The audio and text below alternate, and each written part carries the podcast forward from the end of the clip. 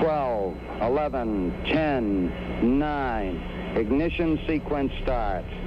6, 5, 4, 3, 2, 1, 0. All engine running. Liftoff. We have a liftoff.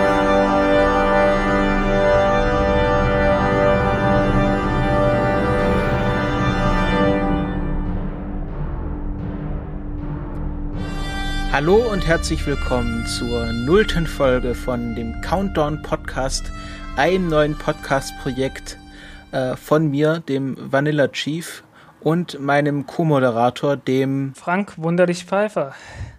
Genau, jetzt habe ich mich vergessen zu fragen, wie ich dich denn nennen soll. Nenn mich einfach, mich nenn mich einfach Frank. Gut, nenne ich einfach Frank. Das wird komisch, mein Vater ist auch Frank, aber damit werde ich, werde ich klarkommen.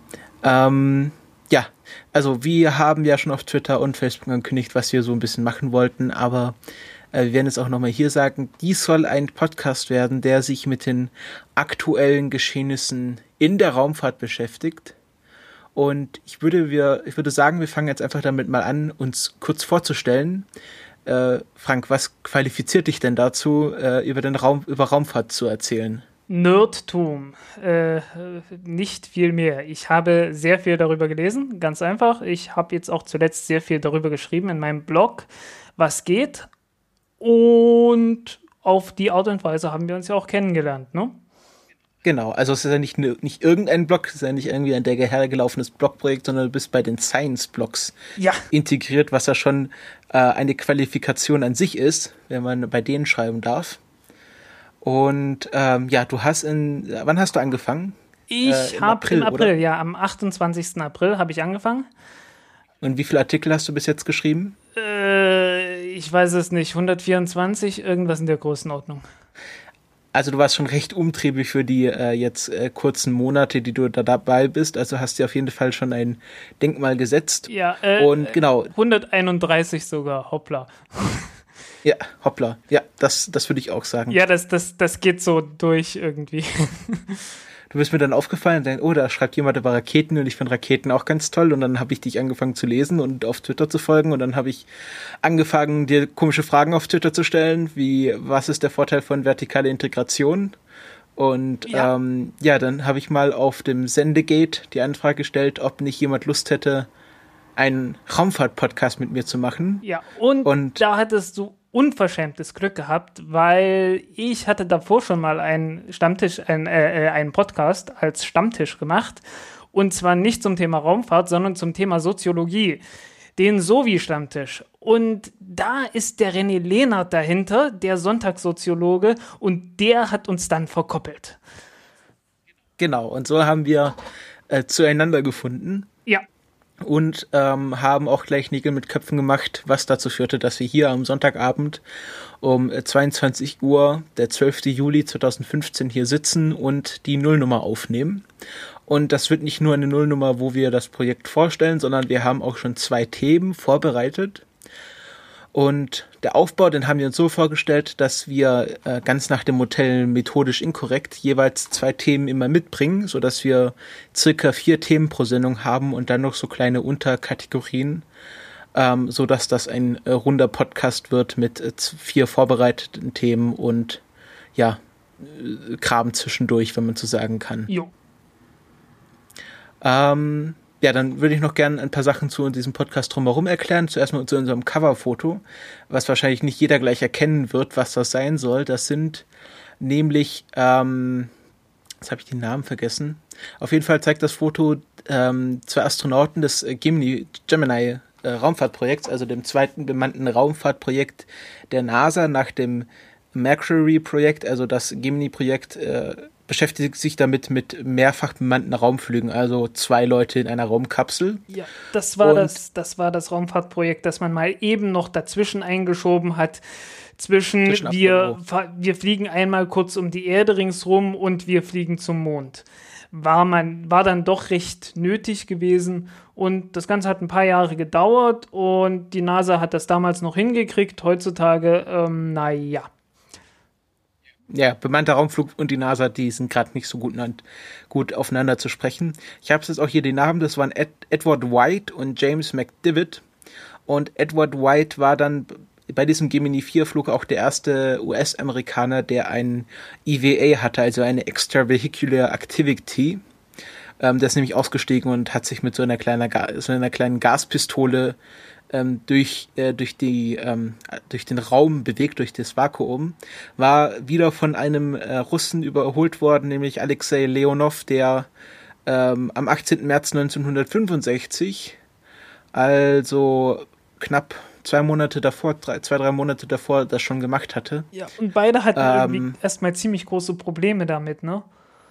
Ja, Leonov, das war, das hätte beinahe in einer Katastrophe geendet, denn er war ähm, ja dann am, am, sein Anzug hat sich aufgebläht. Ja, und musste dann irgendwie ganz furchtbar weit den Druck runternehmen, bis auf irgendwie ja. 250 äh, Millibar.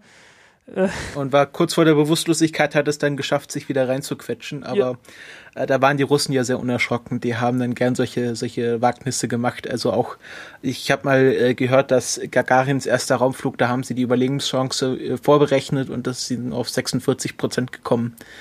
Und äh, haben das dann halt einfach trotzdem gemacht, weil sie hätten es danach einfach vertuschen können, wenn es nicht geklappt hätte. Das war ja der Vorteil der russischen Raumfahrt, dass sie da alles erst geheim gehalten haben, bis es dann geklappt hat. Ja. Ja. Und das Foto unseres Covers zeigt jetzt also McDivitt und White, wie sie auf dem US-Flugzeugträger äh, Wasp nach dem Splashdown mit äh, Vizepräsident, nee, damals dann schon Präsident äh, Barry Lyndon Johnson sprechen und äh, von ihrem ersten, also von dem ersten Außenbordeinsatz der USA im Weltraum berichten.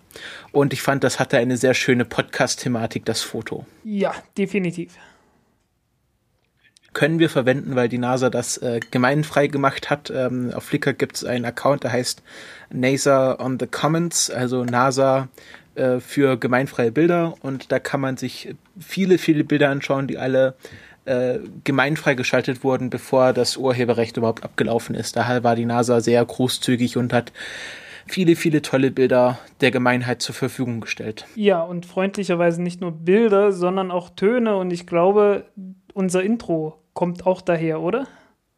Also, ich, da habe ich mich jetzt nicht so genau informiert, ah, okay. aber äh, ich nehme an, das fällt unter das Zitat recht. Auf jeden Fall, was ihr gehört habt im Intro, war der Countdown zum Start von Apollo 11. Ähm, hat der vielleicht der ein oder andere mal schon mal gehört. Ich finde, das kennt man, erkennt man wieder, weil äh, dieses Lift-Off, we have a Lift-Off, 32 minutes past the hour, das ist schon sehr ikonisch. Ja.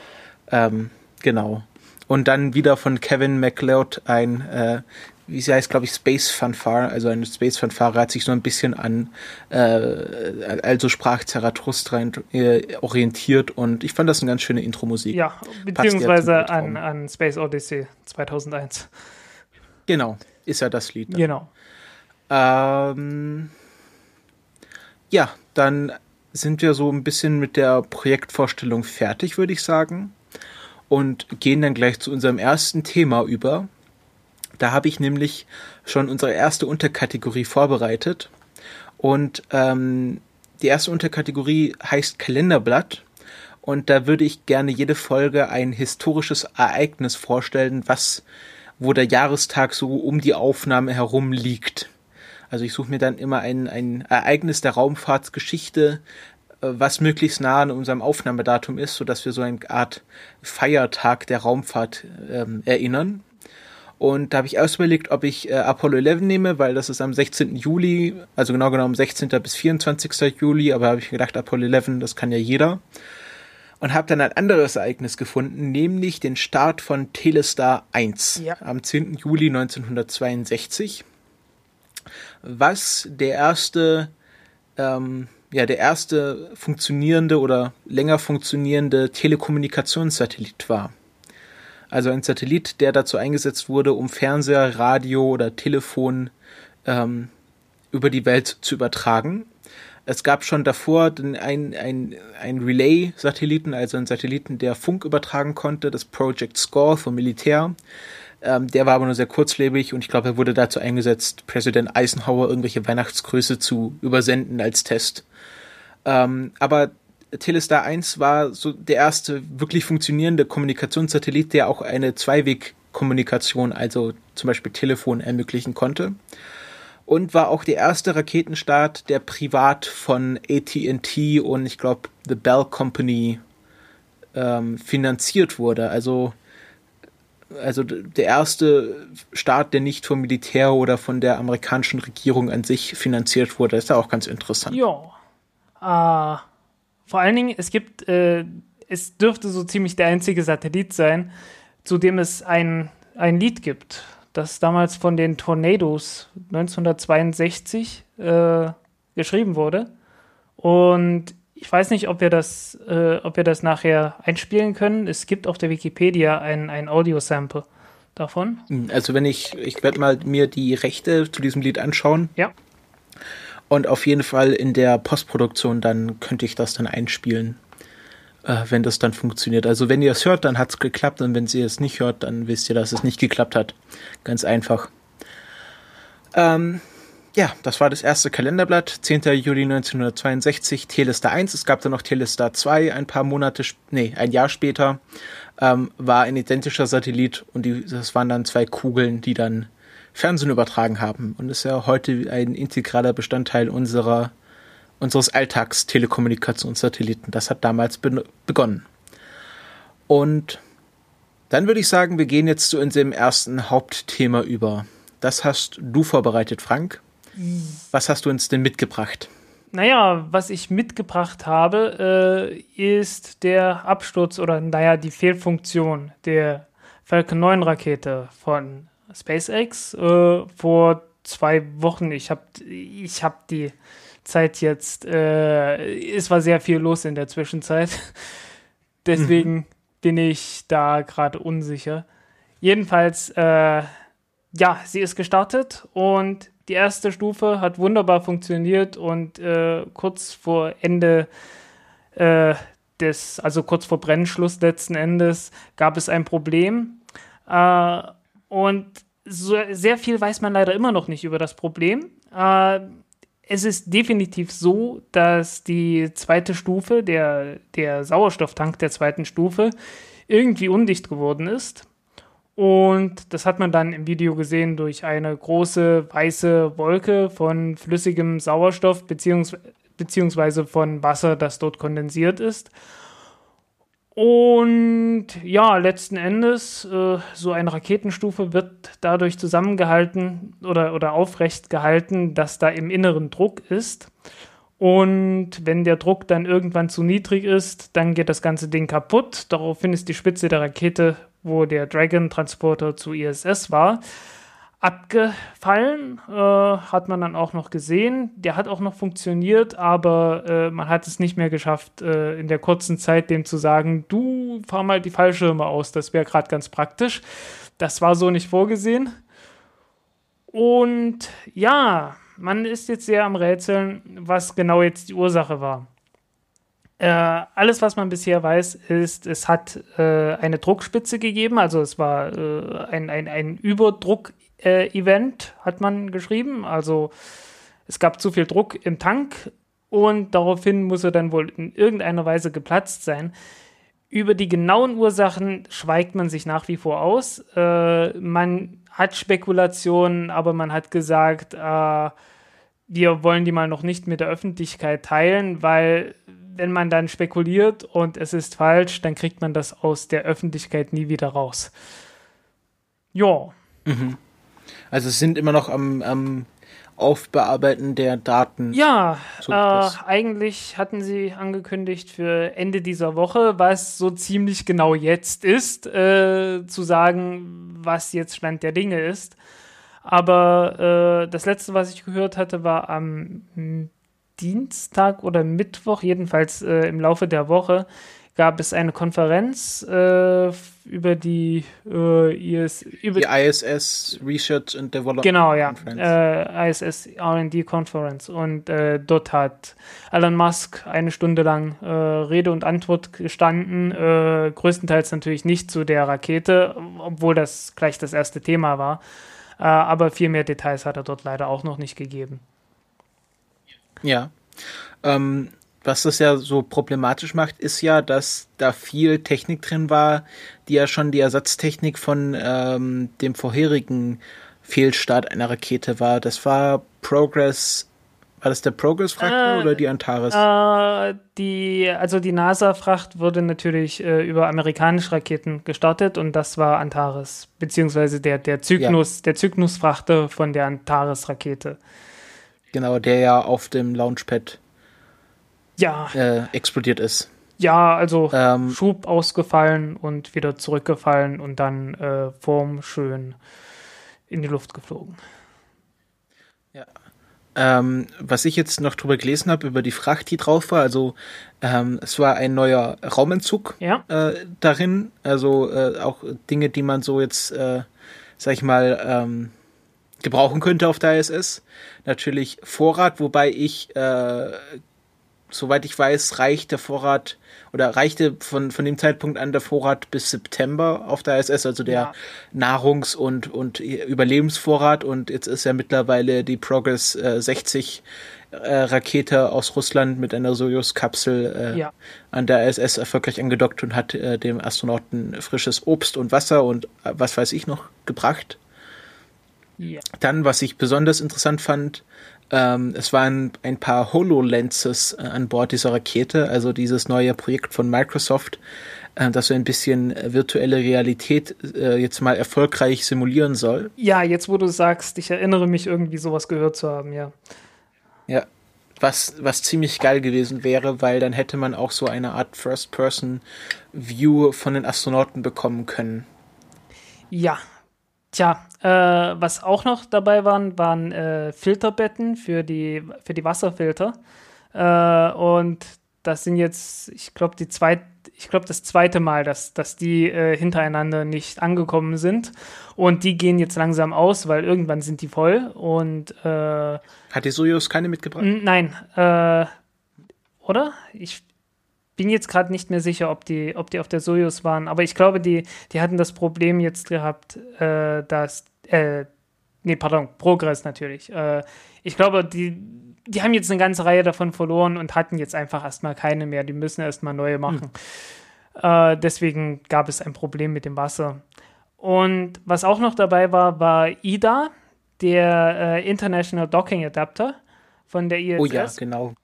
Und äh, um diesen Adapterring gab es jetzt äh, jede Menge Spekulationen. Äh, es könnte doch vielleicht gewesen sein, dass sich dieser Adapterring, weil es das so das, es war das eine Teil, das neu war für die ganze Rakete, ne? Und mhm. sobald irgendetwas neu war, äh, man hatte noch nie eine derart äh, schwere Fracht hinten in dem äh, äh, Rückbereich von dem Dragon gehabt. Und es gab dann die Spekulation, naja, vielleicht hat der sich ja losgelöst und äh, ist dann auf den Tank draufgefallen und äh, das war dann die Ursache. Hm, ich sag mal, die Diskussion ist dort etwas aus dem Rahmen gelaufen. Es ist eine Möglichkeit, aber nicht sehr wahrscheinlich. Ja, insgesamt soll die Fracht einen Wert von 110 Millionen Dollar gehabt haben. Und ja, da ist man bei Raketenexplosionen schnell in sehr hohen Geldwerten. Ja, das, ich sag mal, das geht noch. Also 110 Millionen, das ist äh, für Raumfahrtverhältnisse äh, moderat. Äh, Orbital Sciences hatte die Taurus XL-Rakete damals gehabt und die haben mit zwei Fehlstarts irgendwie 600 Millionen mal ebenso in den Sand gesetzt. Das ist schon, ja, das ist böse. Ja, und ähm, Elon Musk, also das Zitat von Elon Musk ist, ähm, ist auch ein lustiges Wortspiel, er meinte dann, ähm, die Explosion sei ein huge blow äh, für komplett SpaceX gewesen. Ja. Ähm, weil natürlich ähm, sie, also ihr Track Record an erfolgreichen Projekten äh, sich dadurch wesentlich verschlechtert hat. Ja, das. Und sie es immer noch nicht geschafft haben, einen ihrer, ihren, ihre, ihre, ihren Stifter auf der, auf der Drohnenbarke zu landen. Ja. Äh, wobei man sagen muss, äh, es war schon ungewöhnlich gut, was die dort geleistet haben. Ähm, äh, die Falcon 9 insgesamt hat jetzt 18 Flüge gehabt, äh, wobei die ersten fünf Flüge waren noch äh, die, die alte Version der Falcon 9, die relativ, äh, die nur 300 Tonnen gewogen hat. Die jetzige Version wiegt ungefähr 500 Tonnen. Ähm, also es ist eine, eine fast neue Rakete, die man dann danach hingestellt hat. Und die hat jetzt 13 Flüge und äh, bisher ohne Fehlstart gewesen. Ähm, wenn man das mal mit der Ariane 5 zum Beispiel vergleicht, die hatte in den ersten 14 Flügen äh, vier Fehlstarts. Also der erste Start ist gleich fehlgeschlagen und der 14. Start ist auch komplett fehlgeschlagen und dann noch zwei, wo die, die Fracht dann halt nicht den, den Orbit erreicht hat, den sie erreichen sollte. Ariane 5 ist die von der ESA, ja. oder? Okay. Das war die europäische. Und immer wenn man da was, also die, die allererste ist kaputt gegangen, weil die äh, weil die Steuersoftware einen Fehler hatte und äh, damit ist die Rakete vom Kurs abgekommen und äh, man musste sie dann sprengen. Und äh, die, der Flug 14, das war äh, ein, ja, da, das war auch so ein Ding, wo man eine komplett überarbeitete Rakete gestartet hat. Und äh, da hatte man das neue Vulkan-Triebwerk benutzt. Vulkan 2, das ist dieses, das, das Wasserstoff-Haupttriebwerk der, der mittleren Stufe. Ne? Mhm. Und äh, da war dann die, die Düse sozusagen kaputt, war nicht ausreichend gekühlt und ja, das führte dann irgendwann dazu, äh, dass der Schub dann etwas in eine Richtung ging, ne? weil an der Stelle halt die, die Düse äh, geschmolzen war. Und ja, kam dann auch vom Kurs ab, musste genauso gesprengt werden. War schon äh, echt schlimm damals für die ESA. Äh, ersten 14 Starts, vier mehr oder weniger fehlgeschlagene Missionen. Und da muss man sagen, 18 Starts von SpaceX und nur eine richtig in den Sand gesetzt, ist eigentlich gar nicht mal verkehrt. Ja, aber es sind auch wahrscheinlich viele, viele Kritiker, äh, wahrscheinlich konventionelle, konventionelle Ingenieure, die dieses ganze, wir wollen eine Rakete im Wasser landen, System wahrscheinlich für, für äh, Spielerei halten. Naja, also ich nehme an, das dass das SpaceX schon ziemlich gewagte Sachen macht, oder? Ja, natürlich. Äh, wobei das Landen auf dem Wasser und so, äh, ich glaube, das kritisiert keiner mehr. Das ist so offensichtlich, dass das Ganze funktionieren kann. Äh, man hat das Ganze ja auch schon äh, ausprobiert mit diesem Grasshopper. Grasshopper mhm. war so eine, äh, letzten Endes äh, eine, eine, Falcon 9 Erststufe, die man halt nur mit einem Triebwerk ausgestattet hat und dann einfach halt Probe fliegen lassen. Also die haben schon gezeigt, dass man das Ding auch landen kann. Äh, man hat es bloß noch nicht gezeigt, dass man das Ganze dann auch direkt äh, vom Orbit aus landen kann. ist nochmal eine andere, eine andere Anforderung, die da gestellt wird aber man ist jetzt so nah gekommen. Äh, es war im Wesentlichen das erste Mal, dass hatte man das Problem, dass die Hydraulikflüssigkeit ausgegangen ist, bevor die, bevor die Rakete gelandet ist. Äh, und dann hatte man die Steuerflossen im Vollausschlag gehabt. Und das konnte man dann mit den Düsen natürlich nicht mehr kompensieren und dann ist die, die Stufe halt entsprechend schräg aufgekommen. Und jetzt beim zweiten Mal hatte man ein Ventil gehabt, also die Drosselklappe sozusagen. Und die ist etwas, die hat etwas zu langsam reagiert, weil da war irgendwo Reibung drin. Und dadurch äh, hat man es dann halt auch verbockt gehabt, die Landung. War sehr schade. Äh, ja, wo es viel mehr Kritik gab, war die Tatsache, dass die Rakete neun Triebwerke hat. Da gab es richtig viel Kritik. Äh, weil es zu viel ist, oder? Ja, weil es zu viel ist. Man, also, was, was heißt zu viel? Äh, jedenfalls hat man damals gesagt, ja, wenn du so viele, so viele Triebwerke in der Rakete hast, dann kann ja so, kann ja so leicht was schiefgehen. Ne? Äh, aber wenn man sich die Geschichte so anschaut, äh, es ist eher so, dass die ziemlich zuverlässig sind. Ähm, die ersten Apollo-Missionen wurden ja damals nicht mit der Saturn V-Rakete geflogen, sondern mit der Saturn I-Rakete. Und die hatte acht Triebwerke in der ersten Stufe. Äh, und die Ariane-Raketen, gerade die Ariane 4-Rakete, die hatte auch acht Triebwerke in der beliebtesten Variante und galt als, die, als eine sehr zuverlässige Rakete. Ähm, letzten Endes, es, es gab da gewisse Animositäten, weil äh, jedes, es war nicht das erste Mal, dass ein Privatmensch äh, aufgetreten ist und gesagt hat, ja, wir bauen hier eine Rakete. Das ist bis dahin fast immer schief gegangen und entsprechend wurden die alle immer sehr, sehr kritisch beäugt. Und äh, die Kritik war teilweise berechtigt, teilweise auch nicht. Mhm. Ähm, wo du gerade das Apollo-Programm ansprichst. Ähm, ich habe mal gehört, dass, ähm, die, dass der Treibstoff der Apollo-Raketen so aggressiv war, dass sie diese Triebwerke nur einmal benutzen konnten. Also die konnten sie nicht testen, sondern konnten nur die, den Aufbau theoretisch testen. Aber wenn das Triebwerk, was sie dann schlussendlich an der Rakete verwenden wollten, konnte nur einmal gezündet werden und dann danach war die halt von dem Treibstoff so zerfressen, dass ähm, dass die, äh, dass das Triebwerk einfach kaputt war. Ist das immer noch so oder können die mittlerweile ihre Triebwerke vorher testen, die sie dann schlussendlich benutzen? Äh, die werden auch getestet, ja.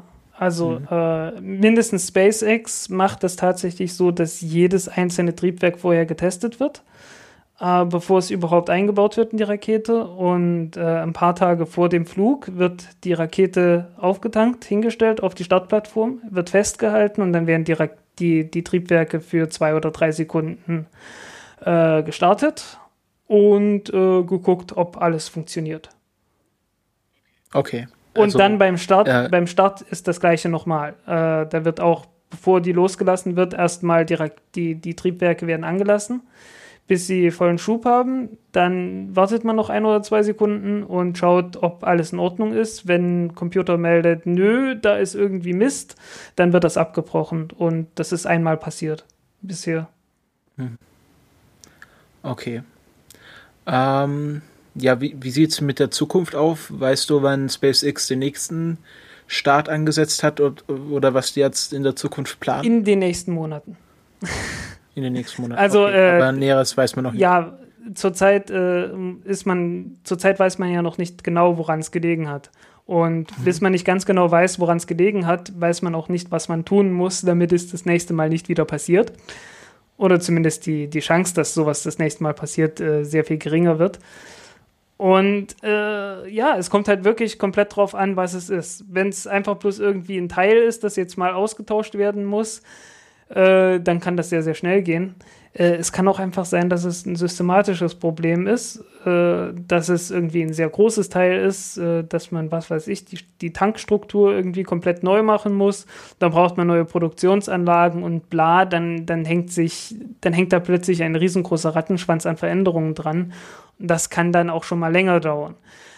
Äh, muss man abwarten zurzeit, ich, ich hatte gehofft, dass ich das jetzt sagen kann, was nun eigentlich los war, aber nichts Genaues weiß man nicht. Zumindest nicht in der Öffentlichkeit und äh, ja, auf was anderes okay. kann man zurzeit nicht zurückgreifen. Okay, dann hoffen wir, dass wir in der nächsten Folge dann äh, wahrscheinlich schon mehr wissen. Ähm, wir werden natürlich darüber berichten, wenn es soweit ist. Ja. Ähm, und wenn du jetzt nichts mehr dazu zu sagen hast, dann würden wir zum nächsten Thema übergehen. Das können wir gerne machen. So, ähm, dann kommen wir nämlich jetzt zu meinem Thema und ich habe mir eine etwas erfolgreichere Mission rausgesucht, die wahrscheinlich der eine oder andere schon mitbekommen hat. Es geht nämlich um New Horizons, die äh, den Satellit, der gerade sich auf dem Weg zu Pluto befindet. Und ich habe in der letzten Woche ziemlich viel durchgelesen. Also schon allein der äh, Wikipedia-Artikel zu New Horizons ist extrem umfangreich und auch extrem ausführlich. Also ist einer der, also der Englisch auf jeden Fall, der ist einer der besseren Wikipedia-Artikel, die ich in letzter Zeit gelesen habe. Mhm. Und ähm, die NASA macht da auch einen riesen Medienbohai um diese ganze Sache. Es gibt äh, tägliche Briefings, es gibt Pluto in a Minute, ähm, es gibt also es, wenn man den entsprechenden Accounts folgt, dann heißt es nur noch Pluto hier, Pluto da. Und ähm, ich versuche jetzt einfach mal so einen kurzen Überblick zu geben, was da passieren wird, was dieser Satellit alles machen kann, was er machen soll. Und ähm, ja, also angefangen hat es damit, hat es schon in, äh, Ende der 90er, dass Alan Stern, also einer der äh, ja, führenden Wissenschaftler des ähm, Applied, nee, Southwest Research Institutes, ähm, ja, den Wunsch hatte, eine Sonde zu Pluto zu schicken, weil es ist der letzte noch äh, unerforschte Planet unseres Sonnensystems. Und er hatte dann äh, Ende der 90er die Idee des äh, Pluto Kuiper Express. Also der Kuiper Belt ist ähm, der ja, Gesteinsgürtel, der sich hinter Neptun um das Sonnensystem erstreckt, also eine Art ja, Ring um, um das äußere Sonnensystem. Und in diesen fliegt Pluto mit was ja auch äh, für die Diskussion sorgt, ob Pluto überhaupt ein Planet ist, aber dazu komme ich gleich. Und er hatte dann die Idee des Pluto Kuiper Express, ist also eine Sonde, die ähm, Pluto erforschen soll. Dieses Pro Projekt wurde dann schlussendlich gekickt von der NASA, weil es äh, ja zu teuer war, zu aufwendig war. Die Bush-Administration hatte da auch äh, ihre Finger mit dem Spiel, die ja sehr viel Geld aus der NASA rausgezogen haben, hauptsächlich dafür, dass sie ihre Kriege finanzieren könnten. Ähm, dann hat sich aber Alan Stern mit einem neuen Team hingesetzt und ähm, hat die NASA dazu gebracht, auch mit Hilfe der Planetary Society, die ja diese Privatorganisation ist, eine Art private Lobbyorganisation für Raumfahrt, die die NASA dazu gebracht hat, ähm, das New Frontiers Programm auf den Weg zu bringen, das so eine Art ähm, ja, Missionen finanzieren soll, die sich so in der mittleren Kleis Preisklasse befinden. Also es gibt die Flaggschiff-Operationen, also ja, also die größten Missionen, dann gibt es das Discovery-Programm, was äh, die kleinsten Sonden finanziert. Und so Sachen wie New Horizons war halt zu teuer für das Discovery-Programm, aber halt nicht groß genug für eine Flaggschiff, Flagship, Flagship ähm, Mission. Und da wurde jetzt das äh, New Frontiers Programm, also aus Kennedys äh, Pro, äh, Raumfahrtsprogramm, die, das den Begriff entlehnt, ähm, ins Leben gerufen und New Horizons ist jetzt oder war die erste Mission dieses New Frontiers Programm. Es gibt dann noch so Jupiter-Sonden. Es ist auch noch eine äh, New Horizons Mission zum Südpol des Mondes geplant, die Gesteinsbrocken äh, zurückbringen soll. Und ja, 2000 2003 wurde dann ähm, New Horizons gestartet, oder? Nee, 2006. Ja, 2006, ja. Es, sind, 2006. es hat neun Jahre gedauert. Genau. Ähm, auf einer Delta 5 Rakete. Äh, Atlas. Atlas 5. Atlas 5? Ja, es war eine, eine Atlas 5 in der größten Konfiguration, die es gibt. Die 551. Genau, das erste Mal, dass sie fünf Solid Rocket Booster dran gemacht haben. Ähm, ist auch ganz interessant, also eigentlich eine, eine äh, asymmetrische, ein asymmetrischer Aufbau. Ja. Ähm, was man aber, wenn man sich mit Gravity Turn auskennt, äh, schon Sinn macht, dass, weil die Rakete sich ja eh neigen muss, äh, um in den Orbit zu kommen. Und deswegen machen da fünf, also drei an einer Seite und zwei an der anderen Seite schon Sinn. Ja, ich habe das, das, mal das Ding, vor allen Dingen äh, die, die Atlas-Rakete, die kann auch mit einem starten das sieht. Ja, die kann auch ohne, kann es komplett Ja, natürlich, ohne, also ja, aber das ist nichts Besonderes. Aber äh, diese Rakete mit einem, äh, mit einem Feststoffbooster ausgestattet, äh, das sieht richtig, richtig komisch aus. Ja. weil, mhm. weil das ist einfach schräg. Ne? Normalerweise hast du ja irgendwas wenigstens halbwegs symmetrisches dort, das halt äh, auf zwei Seiten irgendwas ist. Ja, aber überleg mal, die die Space Shuttles sind ja auch sehr asynchron gestartet. Ja, sind auch sehr. Also die haben an der einen Seite diesen riesigen orangenen Tank und auf der anderen Seite das verhältnismäßig kleine Space Shuttle dran geklebt. Und wenn man so einen Start mal beobachtet hat oder sich auf YouTube anschaut, die fliegt ja auf dem Rücken in den Weltraum, äh, weil sie dann quasi sich unten an diesen großen Tank dranhängt. Beziehungsweise den auf, äh, wenn man, wenn man von den äh, Antrieben rausgeht, den auf den Schultern trägt. Ja. Ähm, ja, und also wie du hast schon gesagt, in der größten Konfiguration, die es bis dahin gibt oder immer noch gibt. Nach wie vor. Ähm, ist, äh, nicht nur die größte, man hat auch noch obendrauf eine dritte Stufe gestellt. Ja, den, warte, den, wie heißt der, 48? Star, Star 48. Star 48, das ist äh, ja so eine kleine Art Halbkugel, die dann ähm, auf äh, an, an der an dem New Horizons dranhing und äh, den letzten äh, quasi Schub äh, Richtung Pluto gegeben hat. Ähm, ich erkläre jetzt gleich, wie das noch funktioniert. Also ähm, das brauchte man nämlich auch, weil man nicht erst in den Orbit ging, sondern direkt ähm, vom Start aus auf eine ähm, Escape Trajectory geflogen ist. Also direkt von der Erde aus ins, äh, ins ja um die Sonne herum und dann Richtung Pluto nicht erst ein paar Orbite um äh, die Erde gemacht hat. Das war so auch noch nie vorher gemacht worden und hat damit einen neuen Geschwindigkeitsrekord, nämlich äh, das schnellste Verlassen des Erdensystems äh, mit, jetzt habe ich diese ganzen ungefähr, Zahlen. Ungefähr 16, Ki äh, 16 Kilometer pro Sekunde. Genau. Können 16,5 gewesen sein oder so. Ja. Ist äh, nicht ähm, die schnellste Sonne, die es bisher gab, das, diesen Rekord hält nämlich die Bundesrepublik Deutschland mit der Helios-Sonde. Das war in den 60er Jahren ein, ein Kooperationsprojekt zwischen Deutschland und den USA, ähm, die ja die Sonne erforschen sollte und die waren dann, glaube ich, schneller, ich glaube 17 Kilometer pro Sekunde, irgendwie sowas. Ich muss das nächste Mal, wenn ich sowas mache, die Zahlen aufschreiben. Ja, die habe ich jetzt und, nicht im äh, Kopf. Ja, und ähm, die Voyager-Sonde ist, also ist ja auch nicht die schnellste Sonde, die das Sonnensystem verlässt, ähm, was sie ja schlussendlich machen wird in Horizons. Das ist nämlich die Voyager-Sonde, die ist, das weiß ich, mit 17 Kilometer die Sekunde aus dem Sonnensystem heraus, ist ja noch immer nicht ganz draußen, kommt darauf an, wie man das Einzugsfeld des Sonnensystems berechnet. Auf jeden Fall bewegt sie sich gerade mit 17 Kilometer die Sekunde. Und ähm, ja, dann ist New Horizons äh, in, innerhalb von neun Stunden am Mond vorbeigezogen. Wenn man das in Verhältnis setzt, äh, die Apollo 11 Mission brauchte drei Tage zum Mond und äh, ist dann erstmal Richtung Jupiter geflogen, wo sie einen Gravity Assist, Assist bekommen hat und dann äh, mit diesem Schub von Jupiters ähm, äh, Gravita Gravitationsfeld ist sie dann Richtung Pluto aufgebrochen ähm, hat dann einen Winterschlaf eingelegt, ähnlich wie die Rosetta-Sonde, aber die war nicht so ganz tief im Schlaf, also sie haben sie einmal im Jahr aufgeweckt, um zu schauen, ob noch alles in Ordnung ist. Und Ende letzten Jahres ist sie dann äh, wieder hochgefahren worden, komplett.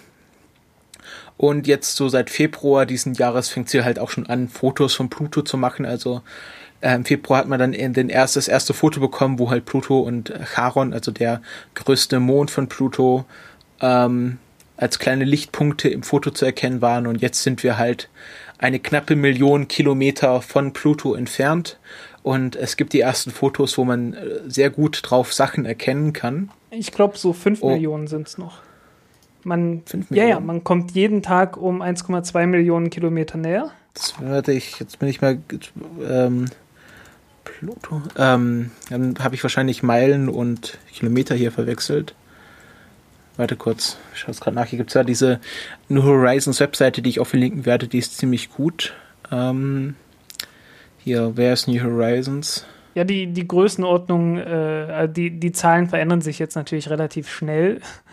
Ah, okay, also wir sind New Horizons gerade 1.939.844 Kilometer von Pluto entfernt, also knapp 2 Millionen Kilometer und beim Closest Approach werden es etwa 11.000 Kilometer sein. Also das ist jetzt etwas mehr als die fünffache Entfernung zum Mond, was, genau. was die Sonde jetzt noch bis zum Pluto zurückzulegen hat.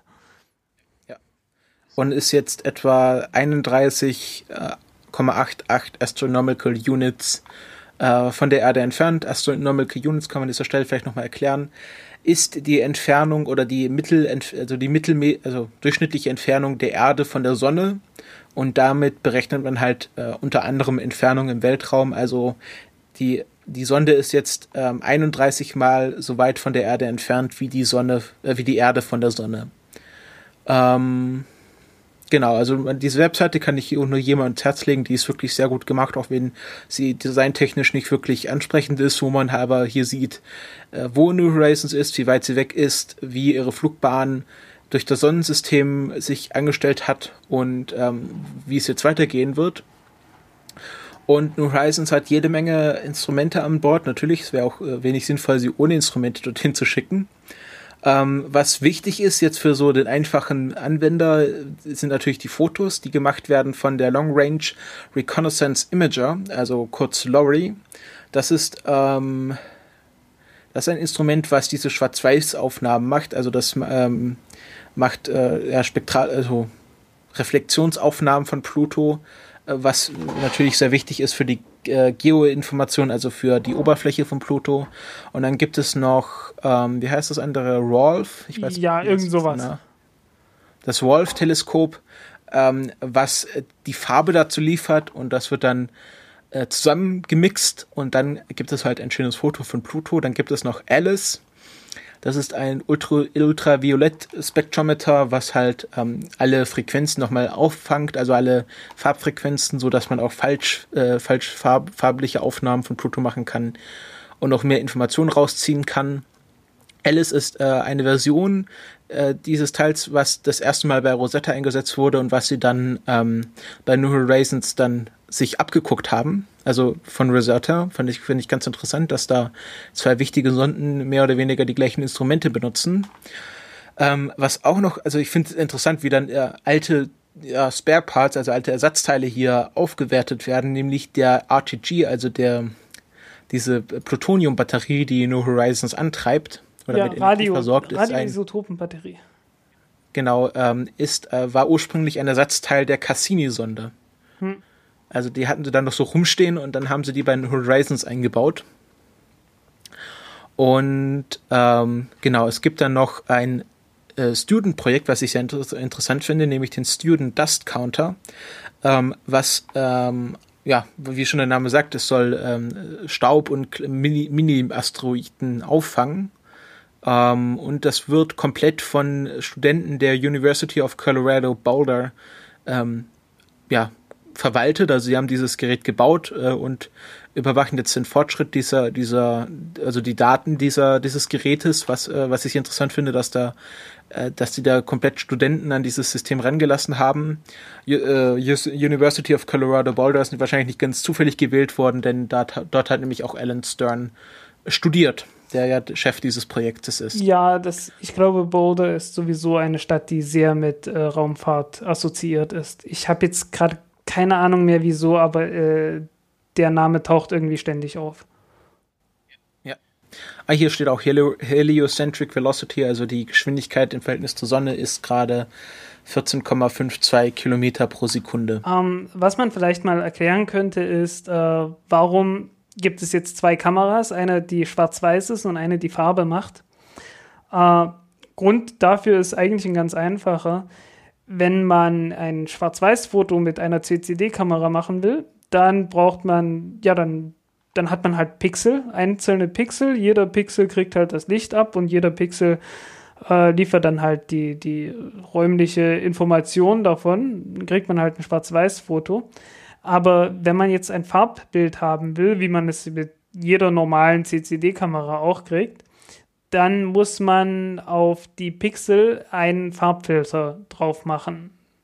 Also dann hat man so ein, so ein Muster, ein äh, Bayer, ja? Bayer oder By Base Bayer? Ich glaube Bayer äh, Pattern. Also so heißen, man hat immer zwei Pixel grün, einen rot und einen blau. Und äh, ja, aus diesen, aus diesen Pixeln muss man sich dann zusammenrechnen, welche Farbe gerade ein Punkt auf dem Bild hat. Und äh, dadurch leidet natürlich die räumliche Auflösung, weil man braucht halt immer vier Pixel, die man dann zusammenrechnen muss, um herauszufinden, welche Farbe und welche Helligkeit in welcher Farbe das Ganze hat. Und ähm, ja, deswegen trennt man das halt in dem Fall dass man halt sagt, okay, wir haben eine Kamera, die hat eine hohe Auflösung und ist dafür nur schwarz-weiß und eine, die liefert halt die Farbe und hat eine etwas niedrigere Auflösung. Und am Ende macht man es dann so, man nimmt das Schwarz-Weiß-Bild äh, und sagt, okay, hier ist die Helligkeitsinformation drauf. Also wenn da irgendwo was dunkel ist, dann ist da halt dunkel. Wenn da irgendwo was hell ist, dann ist da halt hell.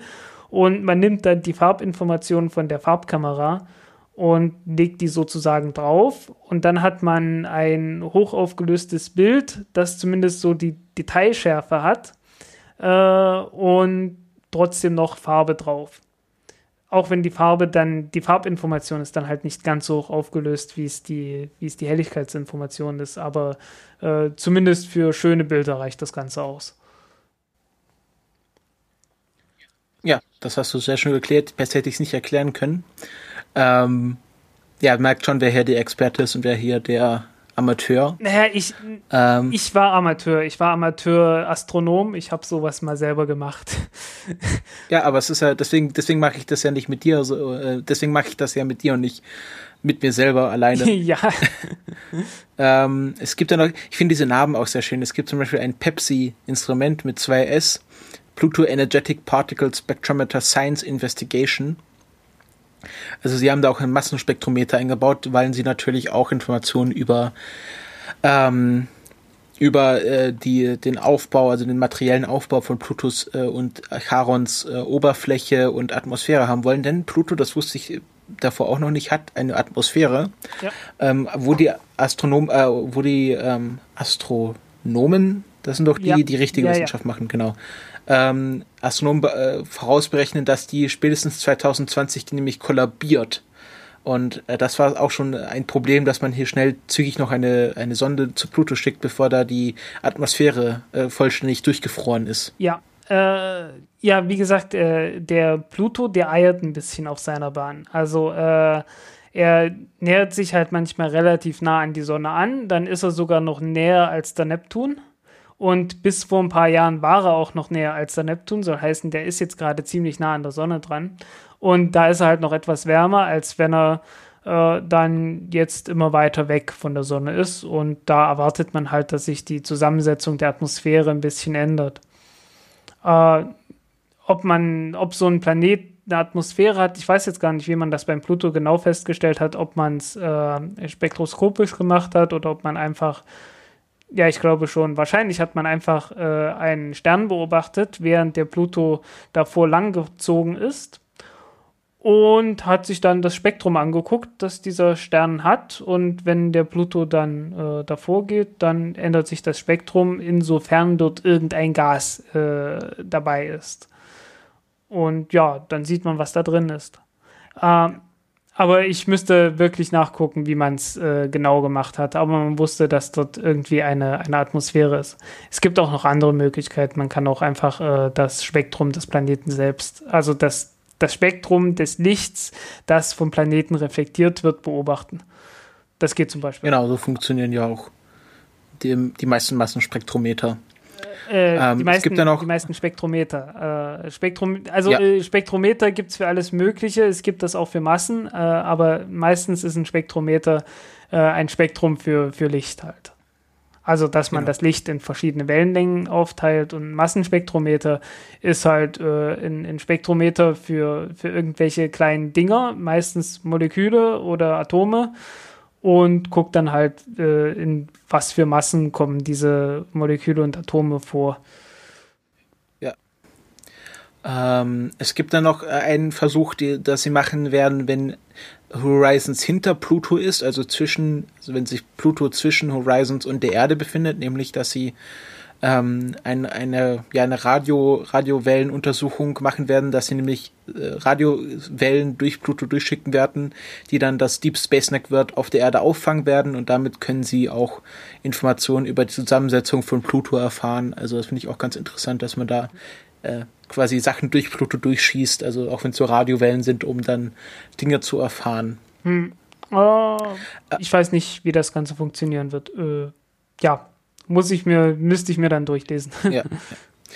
Äh, was ich auch noch ganz interessant finde, wie sie das, äh, die, die äh, Flugbahn berechnet haben oder wie sie die geplant haben.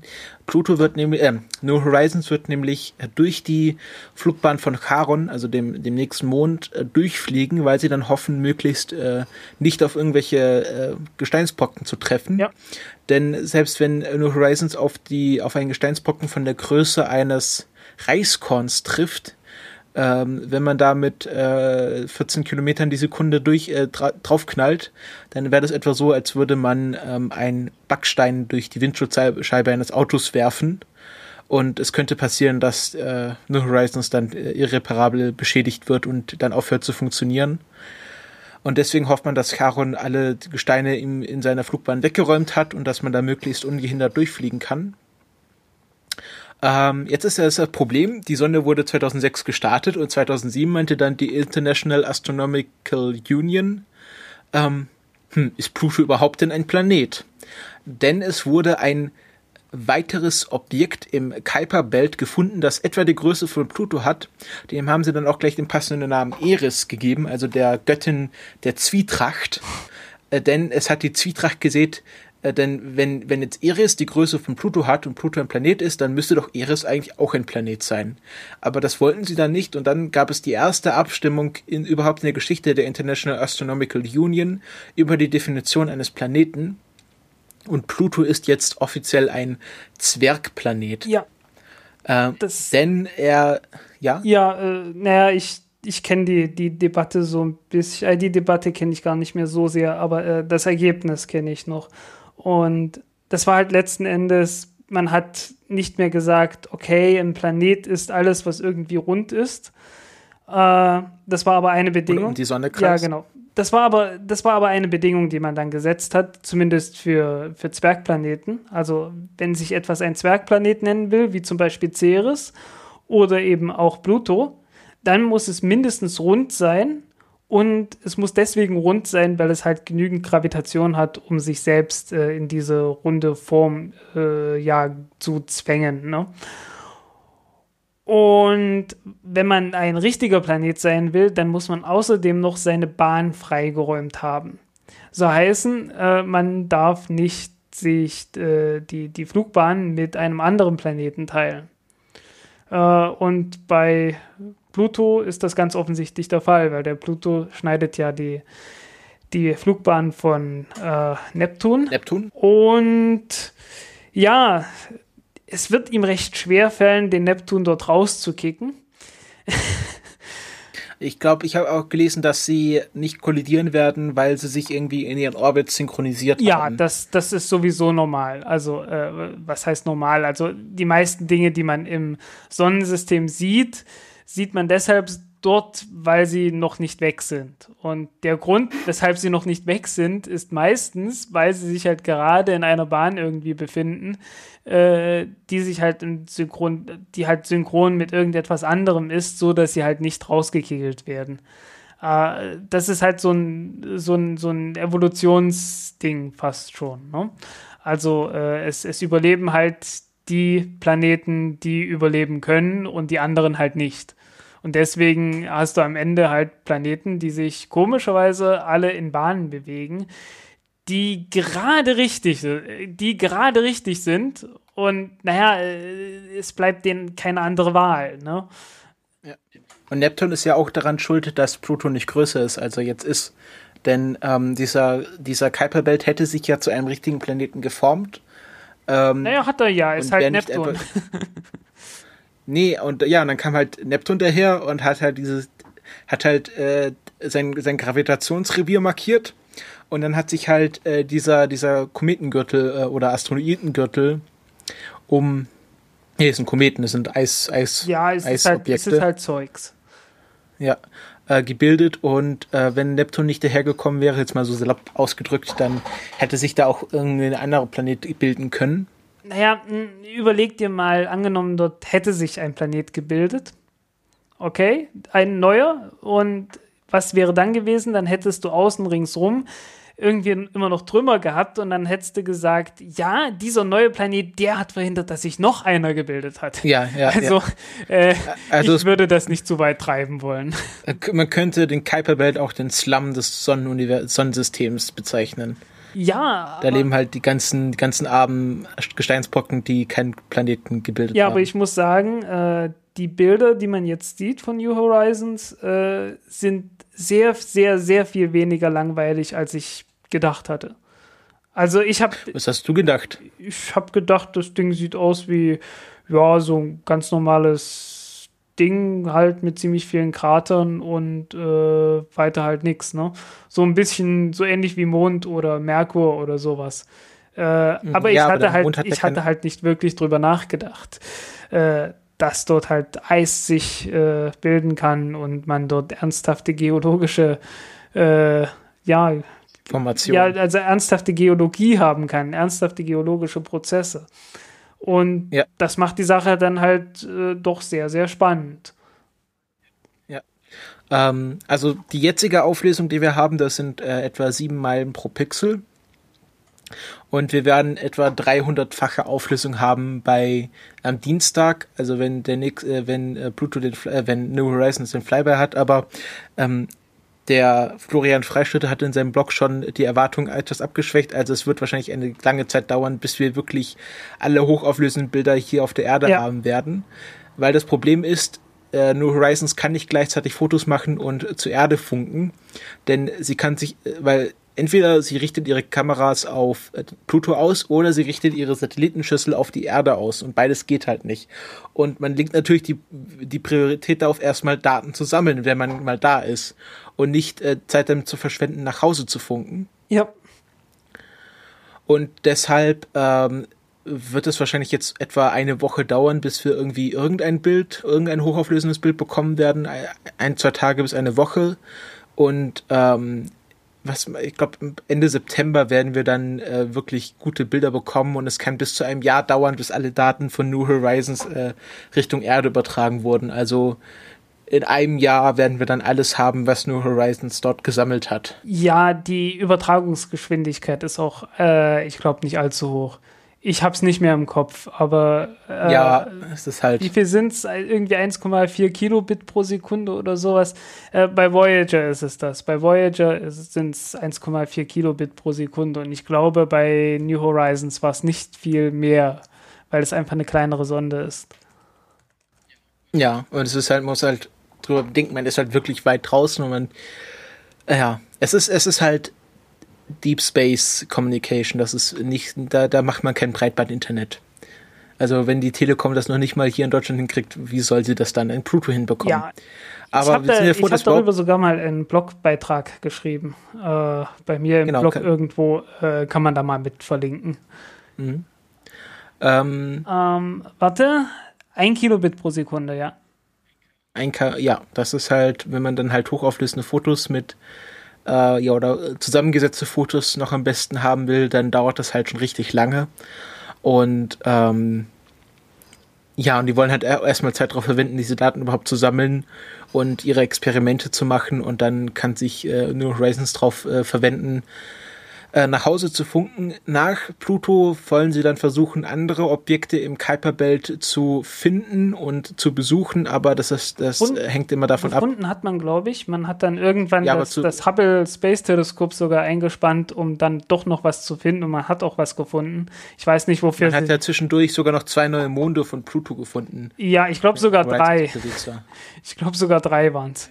Ja, es, es, gibt, es waren zwei Monde, es waren Nyx und Hydra. Ja, Nyx, Hydra und dann, äh, der hieß dann irgendwie plus N9 oder sowas. Auf jeden Fall, Nyx und Hydra wurden bewusst so benannt, denn NH sind halt auch die Initialen von New Horizons.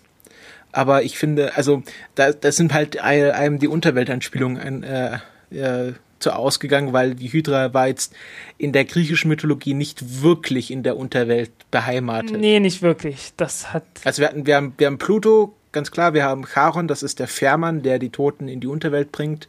Äh, wir haben Nyx, das ist der Fluss. Äh, was haben wir denn da noch? Ähm, ich habe gerade den Artikel offen. Äh, Styx, das ist ähm, ja der ist entweder griechische oder römische Variante, je nachdem. Kerberos, natürlich der, der Totenhund. Und Hydra ist einfach ähm, das Monster aus der Herkules-Sage. Ja. Was nicht direkt was mit der Unterwelt zu tun hat. Natürlich auch ein Monster äh, wie Kerberos, aber naja. Ähm, ja, hier, du ah, Kerberos wurde erst 2011 entdeckt und Styx sogar erst 2012. Ja, es, es ist eigentlich erstaunlich, dass das Ganze so lange gedauert hat, aber äh, wahrscheinlich kommt es daher, dass man zur Vorbereitung der Mission dann erst ernsthaft angefangen hat. Ja, ja. Ähm, was auch ganz interessant ist, sind auch ein paar, ein, einige Memorabilia äh, an Bord von New Horizons. Ähm, denn zum Beispiel ist nämlich, also es gibt, der Entdecker von Pluto ist Clyde Tombaugh, der hat 1930 ähm, ähm, Pluto entdeckt und wir haben äh, etwa eine Unze seiner Asche an Bord von New Horizons. Und äh, das finde ich sehr schön, dass der Entdecker jedenfalls teilweise äh, der erste Mensch ist, der oder das, der erste Überrest eines Menschen ist, die zu Pluto reisen werden. Ähm, finde ich ganz nett. Ähm, und ich glaube, Alice ist nach seiner Frau benannt. Ich weiß es nicht ganz genau. Also dieses System, was die Fotos mhm. macht. Ähm, und dann ist noch eine, eine Kompaktdisk äh, mit irgendwie ganz vielen Namen drauf. Da konnte man sich irgendwie bewerben, dass man da, dass da sein Name auf dieser Disk verewigt wird und dann noch eine Sonderprägung einer Münze, die, die, die ähm, ja, die so eine Florida-Münze, die so im Stil von Raumfahrt geprägt wurde. Also sind ganz viele unterschiedliche Sachen dabei, die einfach so ein bisschen äh, nostalgisches Zeug ja, ist. Äh, auf Rosetta ist auch was. Äh, da ist eine, äh, eine Scheibe, ich glaube ungefähr so groß wie ein CD, äh, eine Rosetta-Disk. Und da sind, ich glaube, über 3000 Sprachen, in, in über 3000 Sprachen steht da was drauf geschrieben in äh, Schrift, die man oh erstmal lesen kann und die dann immer und immer kleiner wird, umso näher man an die, äh, zum, zur Mitte dieser Scheibe hinkommt. Mhm. Und ja, äh, äh soll erinnern an den Stein von Rosette. Äh, auf dem damals in Griechisch, äh, in der, boah, in Hieroglyphen, in Hieroglyphen und, und, in der, der dort lokalen, gerade aktuellen äh, Sprache, Sprache halt, äh, ja, die irgendwas geschrieben war und dadurch konnte man dann die Hieroglyphen entziffern. Ja, ähm, ist ja, ja. Viele ist ja, glaube ich, die Insel, auf der dieser Tempel stand, wo man dann das entziffert hat. Also ähm, Namensgebung, da sind sie schon immer sehr kreativ. Ja. Ähm, was wollte ich jetzt, was wollte ich jetzt sagen? Ja, also Alan Stern, der hält, hält ja noch vehement fest, dass Pluto ein Planet ist. Pluto hat ja eine sehr interessante Beziehung zu ähm, Charon, weil Charon kreist nicht direkt um Pluto, sondern ähm, sie haben äh, einen gemeinsamen Mittelpunkt, der schon mehr auf der Seite von Pluto liegt, aber äh, Pluto, ja, eiert so ein bisschen in seiner eigenen Umlaufbahn herum, weil er halt von Charon, weil, weil Charon und Pluto um einen gemeinsamen Mittelpunkt kreisen. Ja, das ist beim. Also nicht so wie beim Mond, sondern. Naja, also äh, beim Mond und der Erde ist das genauso, aber ich glaube, ich weiß es nicht mehr ganz genau, wo der, wo der Schwerpunkt bei Erde und Mond liegt. Ich weiß es nicht mehr, ob es knapp, äh, knapp überhalb der Erdoberfläche war oder knapp innerhalb. Also äh, ja, die, die Erde eiert jeden. Ja, ja, beim, beim Pluto äh, ist die Eierei sehr viel stärker ausgeprägt als bei der Erde, aber die ist hier durchaus auch vorhanden. Und ja. äh, tatsächlich ist es so, dass äh, jeder Planet, der um einen Stern kreist, äh, das gleiche auch mit einem Stern macht. Und jeder Stern, der einen Planet hat, der eiert halt auch. Und das ist eine der wichtigsten Dinge überhaupt, um äh, Planeten zu finden, weil die, die Bewegung eines Sterns kann man äh, im, im Lichtspektrum eines Sterns äh, nachvollziehen. Wenn sich ein Stern etwas schneller auf einen zubewegt, dann verschiebt sich das ganze Spektrum ein bisschen in Richtung Blau. Und wenn er sich wieder wegbewegt, dann verschiebt sich das ein bisschen in Richtung Rot. Und wenn das Ganze so regelmäßig immer wieder passiert, dann weiß man, aha, es verschiebt sich hier was. Da, da muss wohl. So hat man doch diese Ke Kepler-Planeten entdeckt. Äh, so hat man alle möglichen Planeten entdeckt. Also es ja, gibt, aber ich es gibt halt in Verbindung mit Kepler. Äh, Kepler, war das wirklich bei Kepler jetzt? Ich hab's jetzt. War, Kepler sind ja, sind ja diese Planeten, wo man jetzt immer wieder hört, ah, das sind irgendwie zweite Erde, yeah, yeah, yeah. Leben möglich. Ich ja. weiß es bloß gerade nicht, ob, ob, Kepler, ob Kepler dieses Prinzip nimmt oder ob die die Bedeckung äh, nehmen. Ich glaube, ich glaube, die haben einfach bloß nach Bedeckungen gesucht. Hm. Einfach, einfach viele tausend Sterne angeguckt und geguckt, äh, äh, wird einer von den Sternen plötzlich dunkel. Oder, also was heißt plötzlich dunkel? Also äh, die, die Helligkeit nimmt dann um 0,01 Prozent oder sowas ab, wenn der Planet halt davor langzieht, ne? Mhm. Mhm. Und wenn man sowas sieht, dann weiß man, aha, da ist ein Planet. Muss natürlich genau alles stimmen, deswegen ist das keine sehr effiziente Methode, aber es ist sehr, äh, sehr empfindlich. Ähm, ja, also am, am 14. 14. Juli ist es dann soweit. Da wird der Vorblei Vorbeiflug stattfinden. Es gibt, wer Zeit hat, Live-Übertragungen auf NASA TV, aber ich nehme an, dass die recht unspektakulär werden, wenn man äh, erst ein, zwei Tage später wirklich Bilder sehen kann. Also erwartet er nicht irgendwie, äh, irgendwie live jetzt vom Pluto Bilder, sondern das werden einfach Leute sein, die in einem Kontrollzentrum sitzen und auf Monitore starren. Ja. Leute, die auf Monitore starren. Das ist, ähm, das war etwa so unspektakulär wie die Landung der Soyuz-Kapsel. Da habe ich mir dann auch angetan, aber nachher festgestellt, dass es nicht so interessant war, bis auf den einen Moment, wo halt diese Kapsel dann in einer großen Rauchwolke gelandet ist. Ja. Ähm, aber zwischendurch hat halt immer der Astronaut, äh, der Kommentator, die müssen ja auch unheimlich kreativ werden, um die Leute bei Laune zu halten. Ja, äh, es gibt da ja auch so ziemlich viele Standards dann. Äh, ja, ja ja, das waren, äh, daher kommen ja auch diese ganzen Checks, die dann öffentlich gemacht werden, ne? äh, diese ganzen ja. Umfragen, ja, ist das Wetter noch gut, ist das gut, ist das gut, ist jenes gut.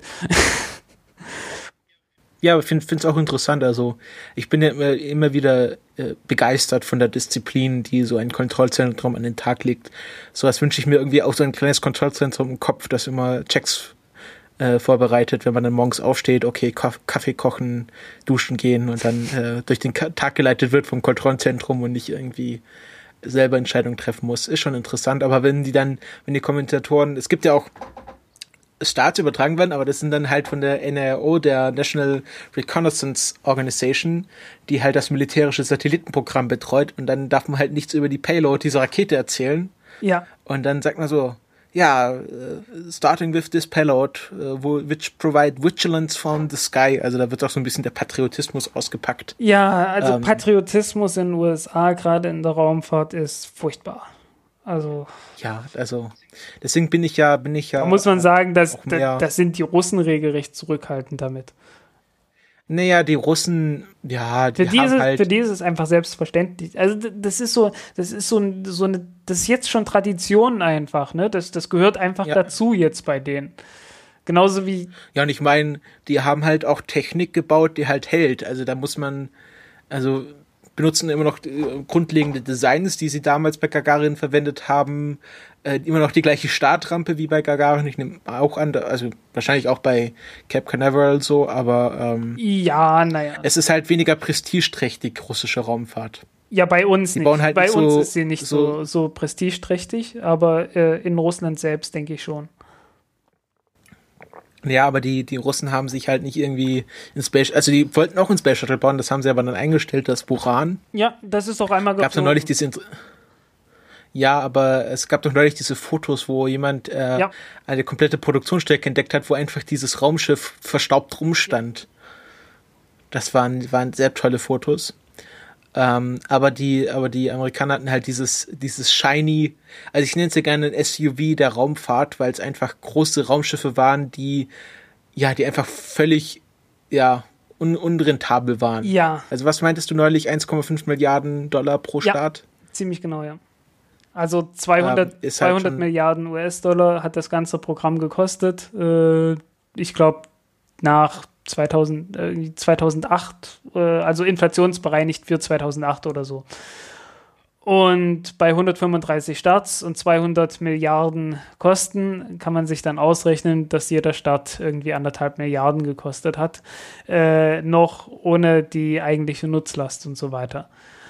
Also. Und wahrscheinlich ohne Entwicklungskosten. Ja, doch mit, mit. Also mit, mit ah, Entwicklungs- okay. und Baukosten und so. Aber äh, es ist halt wirklich heftig. Also äh, man kann sich auch nicht irgendwie rausreden, ja, das Hubble Space Telescope hätte man sonst nicht reparieren können. Ja, hätte man die Kosten nicht für Space Shuttle ausgegeben, sondern einfach für ein neues Teleskop, hätte man jetzt fünf oder sechs davon rumfliegen. Mit neuester Technik und nicht irgendwie 25 Megahertz äh, Prozessoren und, äh, und äh, vor allen Dingen auch in einem vernünftigen Orbit und so weiter. Aber äh, das also äh, äh, das eine Mondbasis jetzt. Ich sage mal, dass das sich lustig machen über das Space Shuttle oder irgend sowas, das müssen wir auf ein anderes Mal äh, verschieben, oder? ja, ähm, also ähm, ja, also da, da ich glaube, ich habe mal eine Dokumentation gesehen, da sagt selbst Buzz Aldrin, dass das amerikanische Raumfahrtprogramm äh, wirklich nicht auf Nachhaltigkeit ausgelegt war und das eigentlich viel zu überdimensioniert und viel zu äh, ja, ja. Äh, geldverschwenderisch war. Ja, also äh, Buzz Aldrin ist aber jetzt auch bekannt als Kritiker der NASA. Also ja, ja, Echt? ist relativ. Also er ist immer, er hat sich immer schon ziemlich kritisch geäußert. Mhm. Ich habe nur, äh, wo er mir dann richtig äh, sympathisch wurde, war ja, als er einmal diesen äh, Verschwörungstheoretiker aufs Maul gehauen hat. Der dann, hast du es gesehen? Nee, ich hatte es aber irgendwie mal gehört, ja. Äh, also wird ja ständig von so Leuten belästigt, die behaupten, die Amerikaner sind gar nicht das auf dem Mond gelandet oder jedenfalls nicht mit Apollo 11. Und einmal ist einer zu ihm gekommen und hat ihn einfach mal niedergehauen, weil er keine Lust mehr hatte, mit ihm zu diskutieren. Ja, ja. was will man auch machen, ne? Ja. ja. Eigentlich, ähm, eigentlich glaube, richtig traurig war ja äh, die Geschichte von Michael Collins Falls ja der Name was sagt. Ja, das war der, der im Orbit ja, ist, oder? der arme Mensch. ja, es war, es war ja, sie haben ja, das war ja mehr Zufall, wer jetzt wo ist. Also, so wie ich das gelesen habe, dass da äh, es halt immer auch durch, durch, äh, es, werden, es gibt ja immer verschiedene Rotationen, also dass die irgendwie dann fliegen ja. und dann erst im übernächsten Flug dann halt fliegen und dann sind halt ein paar Astronauten während des Apollo-Programms verstorben und ich glaube, deswegen sind überhaupt Buzz Aldrin und Neil, Neil, Armstrong überhaupt zu Apollo 11 gekommen. Ja, wahrscheinlich. Und ich glaube, Neil Armstrong meinte dann, wer jetzt als erstes aus der Kapsel steigt, das wird, äh, das entscheidet der Zufall oder halt einfach die Planung. Und da machen sie jetzt irgendwie keinen Wettbewerb draus. Und ich meine mal so, die ganzen Fotos, die man immer sieht von äh, Apollo 11, also die guten Fotos, nicht nur dieses krisselige Livestream-Bild, das ist ja immer Boss Aldrin, weil das war ja Nils Armstrong, der dann die Fotos gemacht hat. Ja. Einer muss immer dastehen, ja, das ist bei allen Fotos so. Äh, Was? Bei fast allen Fotos ist es halt immer so, äh, man darf nie vergessen, dass derjenige, der das Foto macht, äh, auch noch da ist. Und zwar dort, wo man ihn nicht ja, sieht.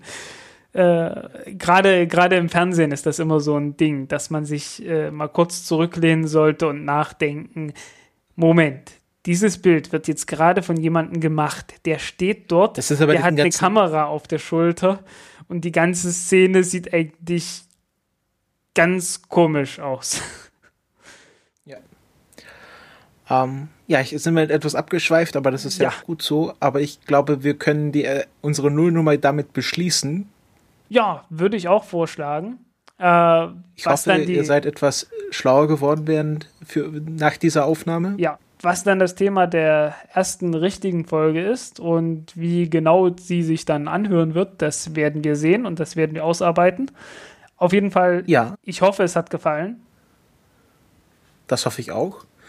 Und ähm, ja, wir werden uns dann wahrscheinlich in zwei bis drei Wochen wieder melden. Also wir versuchen einen zweiwöchigen, höchstens dreiwöchigen Rhythmus äh, aufrechtzuerhalten, um auch eine gewisse Aktualität zu haben. Und ich glaube, innerhalb von zwei Wochen, also ich sag mal so, in, in zwei Wochen werden wir dann schon äh, schicke Bilder von Pluto haben, hoffentlich. Und äh, vielleicht wissen wir dann auch schon, wann SpaceX das nächste Mal starten wird. Ja, vielleicht.